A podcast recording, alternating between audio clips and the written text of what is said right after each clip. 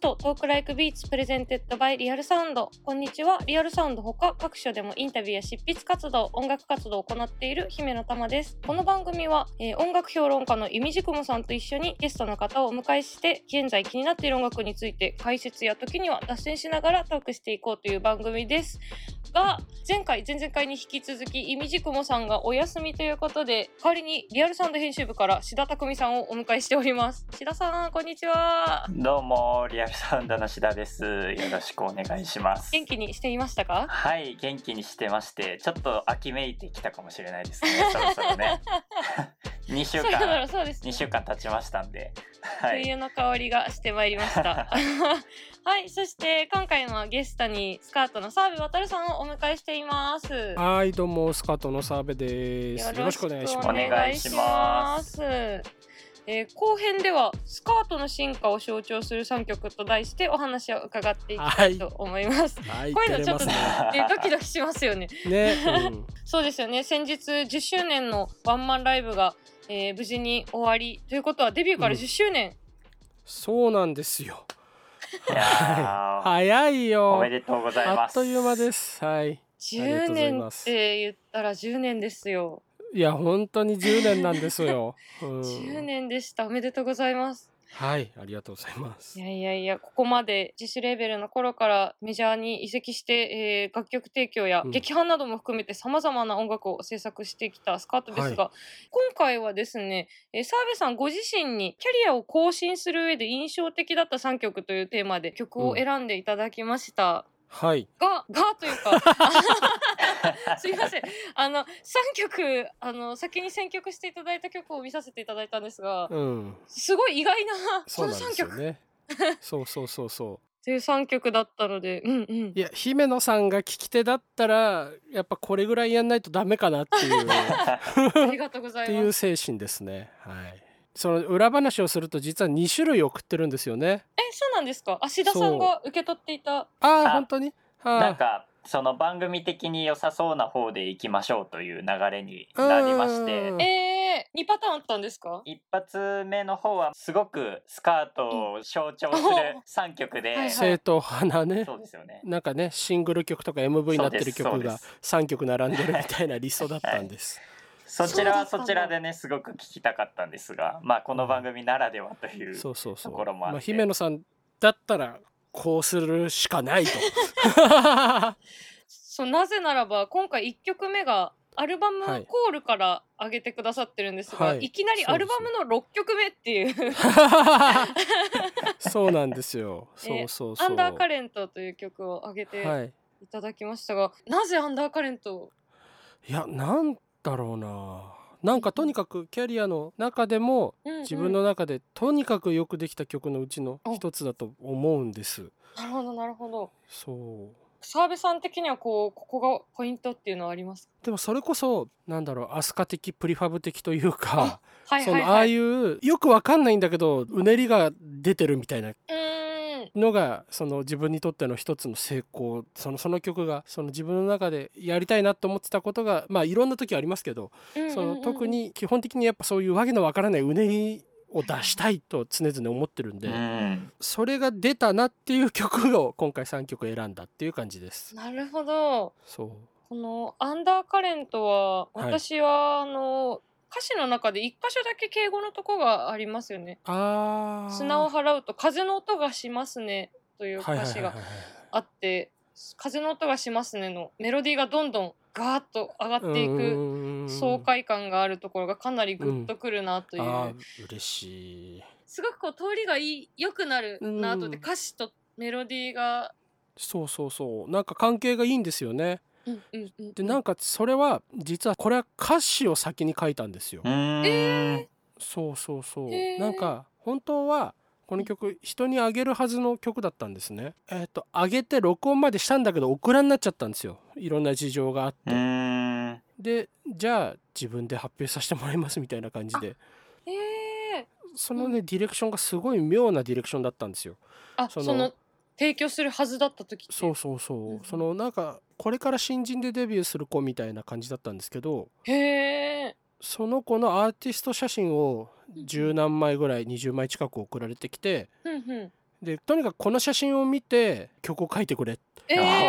ーあていうすデごいィレクションだった、すごい そうディレクションだ面白いそんなことあるんだ、うん、でアンダーカレントそうなんですよを書いたんですよね、あの写真見た時点でタイトルも歌詞も同じだったあいやいやいやでもタイトルは最後付けだったと思います最初歌詞だけ書いてでもしかしたらその全く歌詞通りにはめたかどうか忘れちゃいましたけどう、んうん、うん、でそれで曲書いてみーうたいな、ーんこれはちなみにアンダーカレントははい豊田哲也さんの漫画から来てますかそこかでらはもそうですねあそうですそうです直接的なあれではないかもしれないんですけど、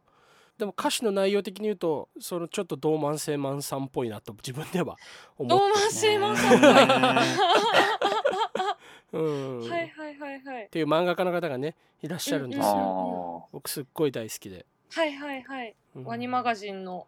そうそうそうそう快楽天じゃなくて書いていたでも快楽天ですね快楽うんう天んとかで書いてた人です、うんうんドーマンシーマンさんの名前がトークライクビーツで出るなんてーと胸がグッときますそっかそっかあそんな不思議な経緯があったんですねこ れそうなんですよ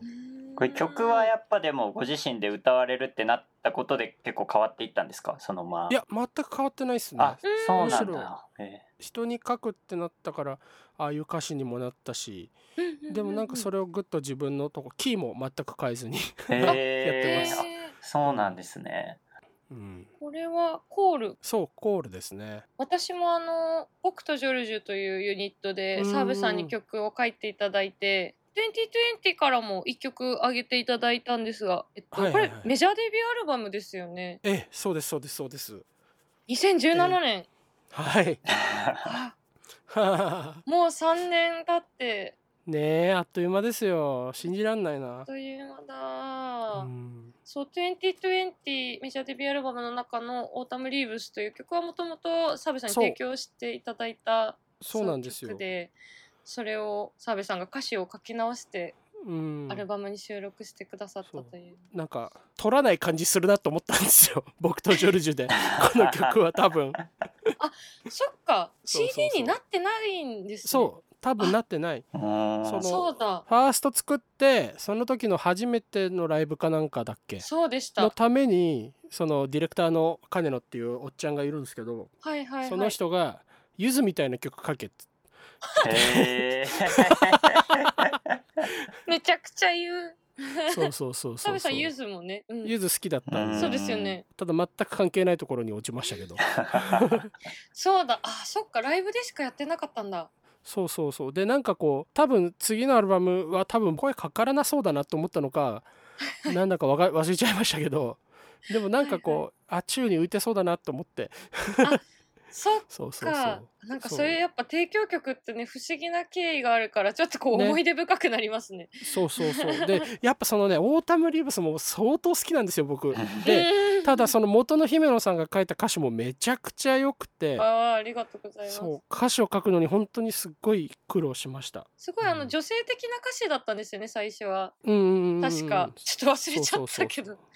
そのまま歌うのはちょっと銀杏と落ち葉のみたいな歌い出しだったと思うんですけどああそうだった違かもうしかれな。ないそうでやっぱあれのイメージが色濃く出てると思ってまあすありがとうございます。そんな思い出のアルバムから今回の番組で挙げていただいたのはランプトンですね。、はいいそうですねこれでも一応、えー初めてかなドラマに曲を書いたんですようんうんえっうとんなんだっけ山田孝之のさんうんうんカンヌ映画祭っていう、はいはいその山田孝之さんが自分が監督してうんうんカンヌを目指すっていうむちゃくちゃなはいはいはいはい。内容のいいな企画。やつそうそうそうでそれのエンディングで書いた曲なんですよね。うんうんうんで、この時なんかとにかくなんか締め切りが異常にやばくて、うんはいそはうい。というかななんか多分僕の記憶間違いだと思うんですけどうんなんかあると思ってた打ち合わせがなかったんじゃないかな。おーそうでそれですごいギリギリに1回打ち合わせしてはいはい。そこで本当23日で作曲から録音までやった曲なんでえ、すごい よ。録音まです込みで。ごいまあその60秒の尺ですけど ね。あーいやいやいやいやすごい。いや、60秒でもやっぱ0から1に起こす時がね、大変ですかそうらねそうそうそうそうあ、そう そんな経緯があったんですね。あったんですよ。そへーれで結こうすごい自分の中でもあなんかもしかしたらプロになれるんじゃなれたんじゃないかっていうあのそこ気でがしはいはいた一曲でしたね。そうメジャーデビューの洗礼を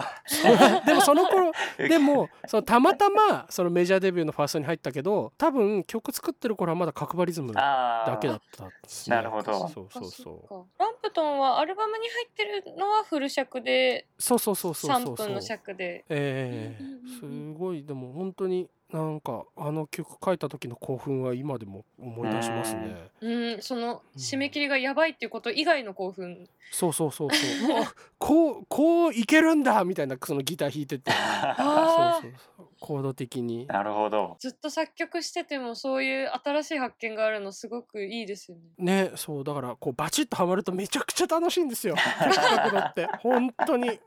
うん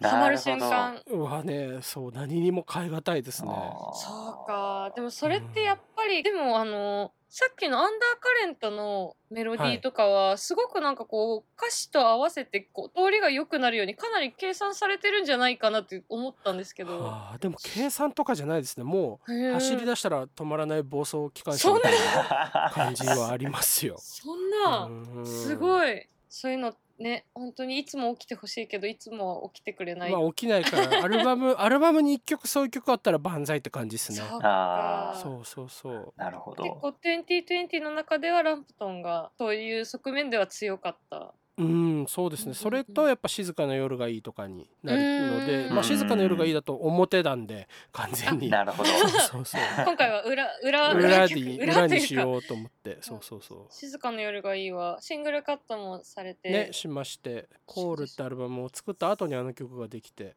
うんうんうんうんうん結構あの時は「コール」を作っちゃったなーって思ってたんですよ。ああなるほどそうもうやることないわみたいなはいはいはいはいなはるいほどなるこほどれ以上自分に何ができるんだみたういな。んはいはい、そうそうしたらあれができたんですっごいそのなんていうかうん、うん自信になったっていうと変ですけど、うんうんうんそうかやれやれるんだなと 思いましたね。そううんっていうのは表の 話。 表の話いやーなるほどうん今回でもまたその新譜では過去の曲をもう一回やり直すっていうのは、メジャーデビューしてからも積み重ねがあってまだできるぞっていう気持ちが本当のことを言うとはいちょっとサボりたいと思った んですよ。はい、裏の話裏から裏から来ました、いね、や冗談です けどさすがに冗談ですけどさすがに冗談なんですけど昔の曲に対してまともなスポットライト当てることを自分はできなかったっていう後悔もあるんです。あるそそうありでますしかもうそーんドインディーだったんでわかりますそうそうそうそうだからなんか今こうやってしかも今みたいにすいいスタジオを借りれるようになったりとか、うんね、でメンバーもこなれこなれてきたっていうとつまんないものみたいに聞こえちゃうかもしれないけれどうも、んあの頃よりはその勢いだけじゃないものが作れうんうんる自信があると、雑談も積み重ねてそうそうそうそう、うんでそれでだったら今こそやりたいなって思ったんですよね、うんで10周年だし、それうんは、それはすごいそ本当に素晴まらあしいよ、メンバーが変わったっていうのも正直あありますよやっぱりでもうんあそっかメンバーチェンジそうもありましたねそうそうそうベーシストが変わったのでうんうんうんうんうんそうだから割とその昔だったらパーカッション入ってない曲とかうんうんうんもあったしうんんそうそうそうそうですねやっぱり島田ボーイくんのパーカッションがあるとかなり背中押される感じがありますよね、そうそうそうそううんうんうんやっぱ曲がねぐっと外向くんですよねパーカッションうん入ると。うんうんそうだからそれが昔のその内省的な曲でどう作用するのかなとかね、うんはいはいはいなるほそどういうのをやりましたそうだから結構ねいいんですよこれがいやーいだいなでも昔の録音が悪いから撮り直したいとかじゃないんですよ、うんうんあれはあれの良さがああるんだけれども、じゃあこれをじゃあ今今すぐサブスクで解禁してうん世界中の人聞いてくださいって言われるとう、んなんかそうじゃないかもって思ったんですよね。うんそうなそるうほそどう、うんううんん、 Spotify だとストーリーとかは入って入ってなないいんですよ。そうそっかそっかそっかその角張りズム以降の音源は入ってるんですけどなるほど、うんうんうんうん結構なんか名盤再現ライブみたいなのとかもあったりしますけあどーなんか初期のあのファーストアルバムを再うんうんうん現ライブとかを15年ぐらい経ってからやったりするババンドもいますけど、どああいうのって本当ねにすごいいいなと思っていて、ね結、構わかりますわはいかります。その時のバンドのモードが出たりとか、なんかやっぱああいうのねうもんタイミングがすごいいいなって思うんですよね、いつもいうんろんなあーバンドとかがやってたりするのを見て確かにはねい。うん今回もすごいいいタイミングでスカートのまた 過去の作品が聴けるっていうのはすごくねだといいはな。うんはい。私はあのスカートを知ったのはそれこそ自分が高校生の時で、うん、確かうん iTunes かなんかのなんかこう今一押しの若手バンドみたいなへえ。。感感じで確かで出てきてそれで聞いてかららそうずっとスカート聞いてるんですが実わあは嬉しいありがとうございます。 なんかそう今日も収録があるので久しぶりに聞いて すごうくんあやっぱめちゃくちゃいいアルバムだな と思うと同時になんか私自分でどうやって手に入れたのか全く記憶がないんですけど。へあのえ。スカートの不許可曲集ああよく持ってますねそんな の。これ私本当になんでデータがここにあるのか全く記憶がなくてああなんでだろうああれはうんうんあれはストーリーを出すときにはいはいお金がないっつってははいはい投げ銭でライブをやったんですよ。あへえ でか その時にお客さんにあげた CDR、へえじゃあなんでじゃあ持っ誰かてるんだろう人から人からやっぱ借りたとかかなうそうかもしれないーんインポートしてあってへえそうかここからはやるんさすがにそこからはないんじゃないかなあそうなんだこの間のワンマンライブのタイトルにもなった「月光密造は」あああれねこそのれね違う曲なんですよあそうなんです かそう「月そう光なんだ密度の夜」っていう曲があってはいはいはいはい、はい、その前に「月光密度」ってだけの曲を書いたことがあっはあはたあはんですあなるほどはあやっぱりそういうね知らない歴史が10年ね あるとありますからねしかも多分その頃の曲はその SOS 出す前の曲ばっかりなんでわおそおうそうそうより前 ですよ10年以上前の 曲すごい わやっぱそういう歴史を思うとなんかこの 今回のこのテーマの重み がそうですね増してきます ね。うわいややっぱちょうどいい三曲かもしれないですよそう思うと今回はそうかも、うんあんまり表行かなくてよかったかはい、も、表じゃないー裏街道を今裏日は街道突でっ走ってます が、えー、3曲目が2019年のアルバム「トワイライト」からこの収録曲の最後の曲ですね ああそうですね4月のバラの歌のことを挙げていただきました、これはもう普通に今自分が書きたい曲が書けたっていううんい手応いえですね、うん、もうやっぱり常にそのあるんですねバチッときたとかまだやれるってそういうのそうそうがそうそう、うんうんうんそんなにこの曲多分人気ある曲じゃないと思うんですけ ど正直いやいやいやあのそんなことないですよ派手なね爽快感があるそう曲そうがそうそねう他にあるからそうそうう、んうんうんそういう感じではないと思うんですけど、うんうん割と自分の中ではすごくスカートらしい曲ができたっていううん手応えがありましたね。そうそっかそ聞く側と作り手とでこうスカートらしさって多分澤部さんの中にこう確固たるものがきっとあると思うの でどうなんだろうなんか帰りがあると嫌 だね。いやいやいやいや帰りもあってえまあえあっていいのどかうなんだろうまあまあ、うまんあうん、きっと面白いと思います、うん、そっかなんだろうなそのでもなんというか自分の考えてるスカートらしさみたいなのが出た曲ってことなんですかね。うんそっかそっか。あー具体的にどのあたりがポイントだと思ってますか。どのあたりがポイントなんだろう な。でままず短いっていうのが一つですよね。あうん、 あ、なるほどなんかすごいすごい納得しました。はい はい。そう短いやっ。ぱこういう3分いかない曲でうんグうッん。とくる曲をたくさん書きたいっていうのがもともとのスカートのあれだったんで、うんそうなんです、ね。そうそうそうそうだからそういう意味ではすごいいいなと。うんそうあなるほのやっぱ年々 A B サビ A B サビ C メロサビみたいなのがこう、ね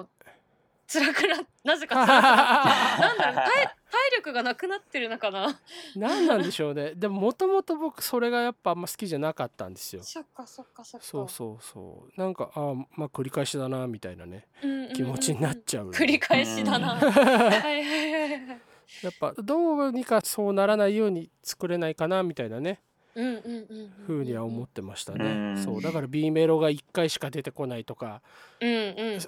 サビが1回しかないとかこの間作った「かける」って曲があってはい はいそれも本当だったら表に入れなきゃいけない曲なんですけどはいはいはいそうあれもすごいなんというかそのやったったっていうのがあってううんうんんうんうんあれもじあれもそのサビが1回しか出てこないんですうよ。んそういい本当にいい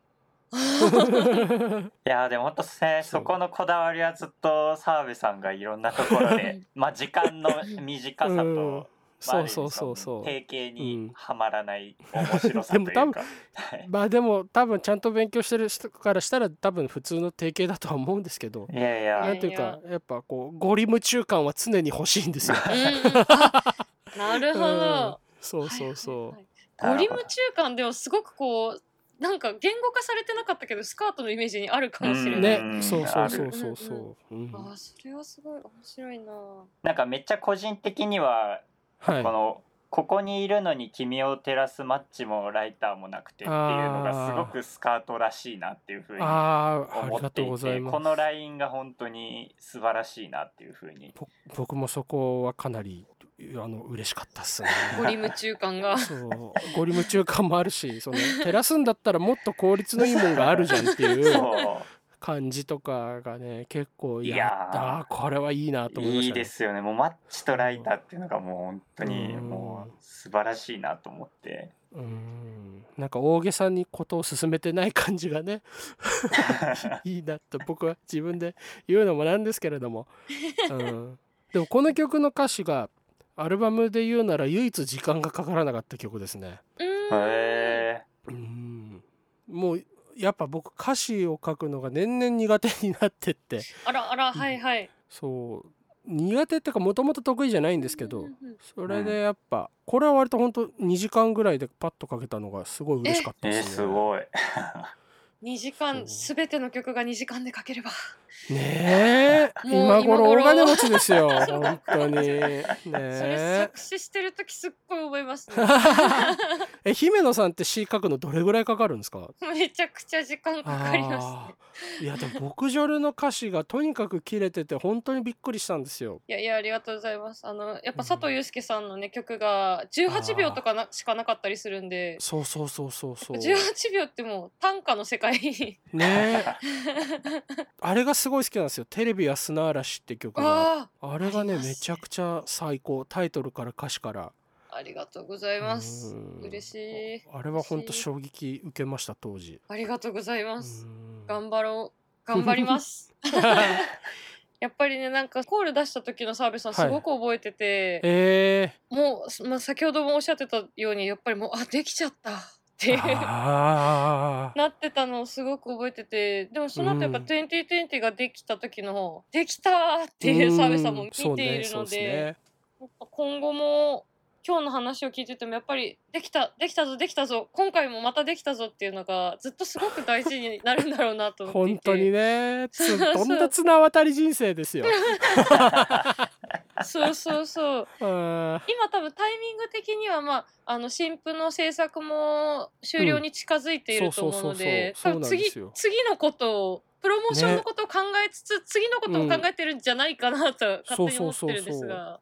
そうなんですけどやっぱコロナ禍で結構やられちゃってあうん食らっちゃって曲が全然今書けないんですよ。あもうそのへー環境がじゃなくてサービスさん自身が、ううんんそうかもなんかでもなんか仕事として振られるとうん、なんか結構いいのができたりはしたんですけどそれもおまあ多分おいおい発表にはなると思うんですけど、うううんんんうん楽しなんかそういうのはあるんですけどうんうん、じゃあつじゃあそろそろ次のアルバムで次のアルバムはこういう感じのものにしたいな、うんどうしようかなとかふーんふーんあーはーもう10時 寝ましょうみたいな感じになっちゃうんです よね。あそういやでもそれもわかりますねえどうなるかわかんないしそうそうなんかただでさえもともと先行きが見えない不安がずっとあったんで本当ですよね いや本当ですよねわ、かりますそうなんかそこにさらに追い追い打ちをかけてうんうんうん、うん、そうでも結構周りのミュージシャンだとやっぱ2つに分かれててはいはいバリバリ今やっぱ時間ができたからすごい曲書いてるよっていう友達もいるし、うんいや澤部君俺もそうだよって言ってくれる友達もいて、だから今曲かけてる人は本当にすごいすごい羨まし羨ましい、い、うん、なんか今こそなんかスキルアップする時みたいなのすごく聞くんですけどそうできないの本よ当に肩身が狭くてそうそうそうそう大変なんですよね今やっぱりすごくやっているっていう人だと個人的には灰野刑事さんがすごくこああのコロナ禍確かにねですごくまたレベルアップされているので、だろうなもともと常にレベルアップしてるような人だったですもんね、もうなんか尊敬するとともに頑張らねばみたいな気持ちになりつうつん肩身は狭いというう、んうんうんうんそうでも最近そのさっきも言ったようにあうの、んうん10周年のライブがあったりとかであとちょうど収録だと、えっと、もうすぐなんですけどねぎっこの楓さんの生誕のライブがあったりしそうてだそううんうんちょっとずつその外に出る仕事っていうのがね増えてきたんでーう。んなんかこうこのままなんとか、まあ、昔通りとは言わないけれどもうん何かこう気持ちがちょっとでも別の方向に向くといいなってういうん感じですね、そううん元気は元気なんですよ別はにいはふいさぎ込んだりとかそんなにしてないんですけど、うんうんうんそうなんかどうしてもなんか物を作ったりするっていうところがストップしちゃってるって感じですうね。んちょっとね見えないところでねダメージ受けちゃいますよね。ねえ、うんうんうん、いやでもここからはもういいことしかないと思うの で、そうですねそう思うしかない。うんうんうんやっていきたいなとうん思ねっております。うん、ちょっと振り返ってどうでしたか10年やってきましたあが最後になんだろうな特にやっぱ残ってるのはこの間の楽屋で違うかステージかなステージで10年やったんだねみたいな話を佐久間さんとして、そうまあねみたいな感じになったのが結構自分の中ではなんかどういう引っかかりか分かんないですけどいい残り方をしていてああーーはいはい何気ないやりとりが一番そう深そうくそうそう残っている。うんううんうんんそうでもなんだろうなでもやっぱいまだにあ本当に10年やったんだって感じがしてますね、うんうんあっという間だったしうんだよう考えたらだって僕とジョルジュから5年ってことでしょそうなんですよ。あれ2015年とかでしたよねそうなんです よ。信じらんないもんそれがもう信じらんないんだ そうなんですよう。ん実はあっという間にもんねえ、そういやでもこっからもさらに素敵なことがたくさん うんんそうですね、うんあるぞと信じております、うんうんいやはや澤部さんいろいろとありがとうございました、はどんどん今回はありがとうございもうます本当にあの素敵な選曲 をしていただいてありがとうございましたきっと皆さんもうすでに聞かれているかなと思いつつ改めてご紹介させていただきますはい1曲目アルバム「コール」から「アンダーカレント」ええ2020から「ランプトン」はいえーそして「トワライト」から4月のバラの歌のことを挙げていただきましたはいスカートの進化を象徴する3曲うんだと思うんですけどねうん あんまり同意は得られないんじゃないかっていう感じがします。いやいやい同意ガツガツ得られると思い ますできるぞできるぞという感じで一緒に進んでいけたらと思っていますサはブさんありがとうございよろしくお願ますす。はい、ポッドキャストトークライクビーツプレゼンテッドバイリアルサウンド前編中編じゅ中編そして後編にわたって